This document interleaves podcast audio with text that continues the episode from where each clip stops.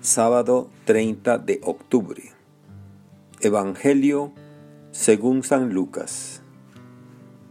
Un sábado, Jesús fue a comer en casa de uno de los jefes de los fariseos, y estos estaban espiándolo. Mirando cómo los convidados escogían los primeros lugares, les dijo esta parábola.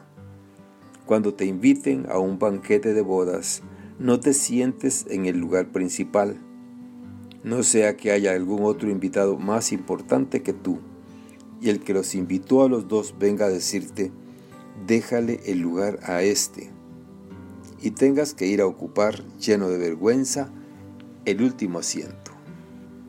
Por el contrario, cuando te inviten, ocupa el último lugar, para que cuando venga el que te invitó te diga, amigo, acércate a la cabecera entonces te verás honrado en presencia de todos los convidados, porque el que se engrandece a sí mismo será humillado, y el que se humilla será engrandecido. Palabra del Señor.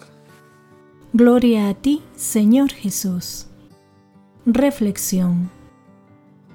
Hermanas y hermanos, la sociedad en la que vivimos nos enseña a buscar siempre el triunfo, el éxito. A ser el primero en todo, en el deporte, en el estudio, en el lugar de trabajo. Y quien no lo logra es un fracasado, alguien que no sirve para nada.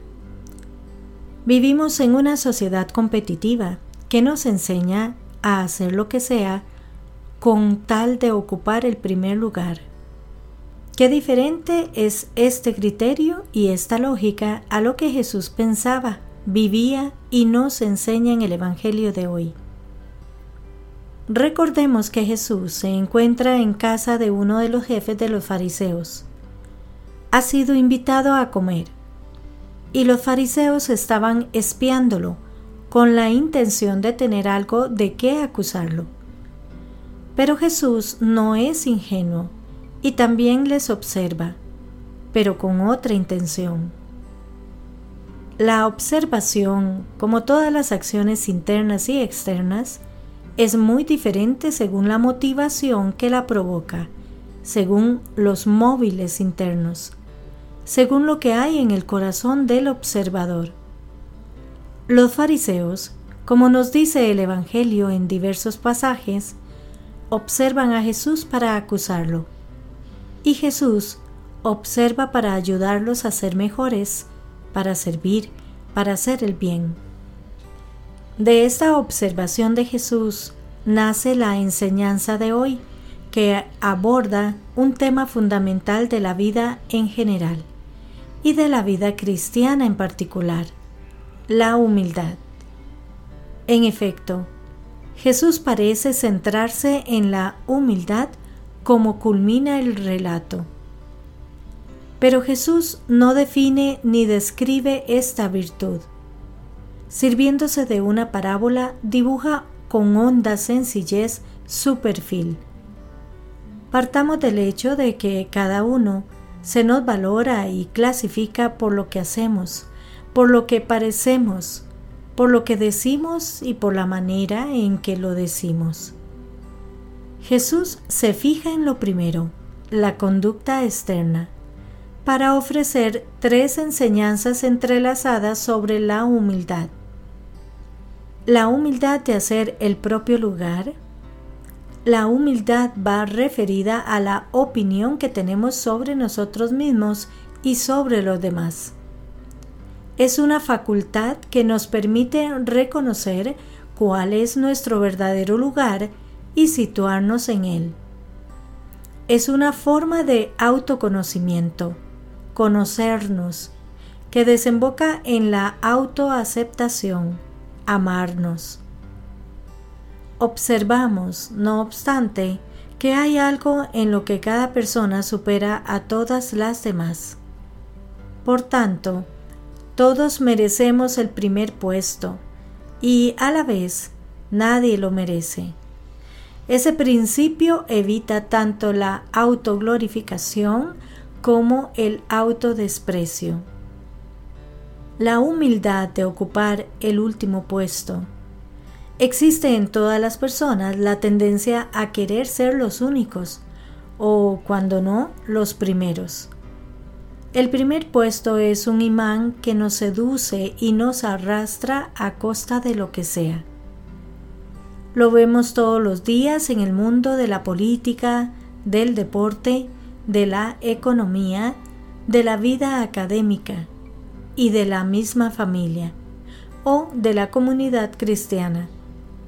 La existencia de envidias y complejos lo muestran con claridad.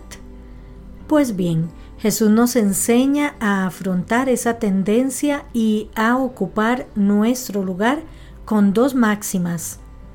Una es activa, ceder el primer lugar a otro, dejar que sea otro quien ocupe el primer lugar. La segunda es pasiva, dejar que otros nos indiquen nuestro verdadero lugar. Para ello hay que conjugar el verbo bajar. A bajarnos como lo hizo Jesús, que siendo en condición divina, no hizo alarde de su categoría de Dios, sino que se abajó. La humildad de ocupar el primer puesto. Los primeros puestos son muy apetecibles, pero también peligrosos. No debemos idealizar las cosas. Esos lugares llevan aparejadas muchas preocupaciones y embrollos. Por esa razón muchos se mantienen alejados de los primeros puestos. Tal actitud puede ser catalogada como prudente, pero no necesariamente como cristiana por el egoísmo que suele esconder. El amor a Dios y al prójimo deben llevarnos a sacrificar humildemente la propia tranquilidad cuando se nos requiere para un servicio abnegado y difícil. De hecho, muchos quieren mandar, pero son muy pocos los que con un corazón magnánimo se muestran disponibles para lavar humildemente los pies de los hermanos, como lo hizo Jesús. Hoy, como siempre, los primeros puestos exigen una sobredosis de humildad. Pidamos a Dios la gracia de nadar contra corriente en la sociedad de hoy, de entrar en la lógica de Jesús y, siguiendo su ejemplo, tener un corazón humilde y sencillo. Que Dios les bendiga y les proteja.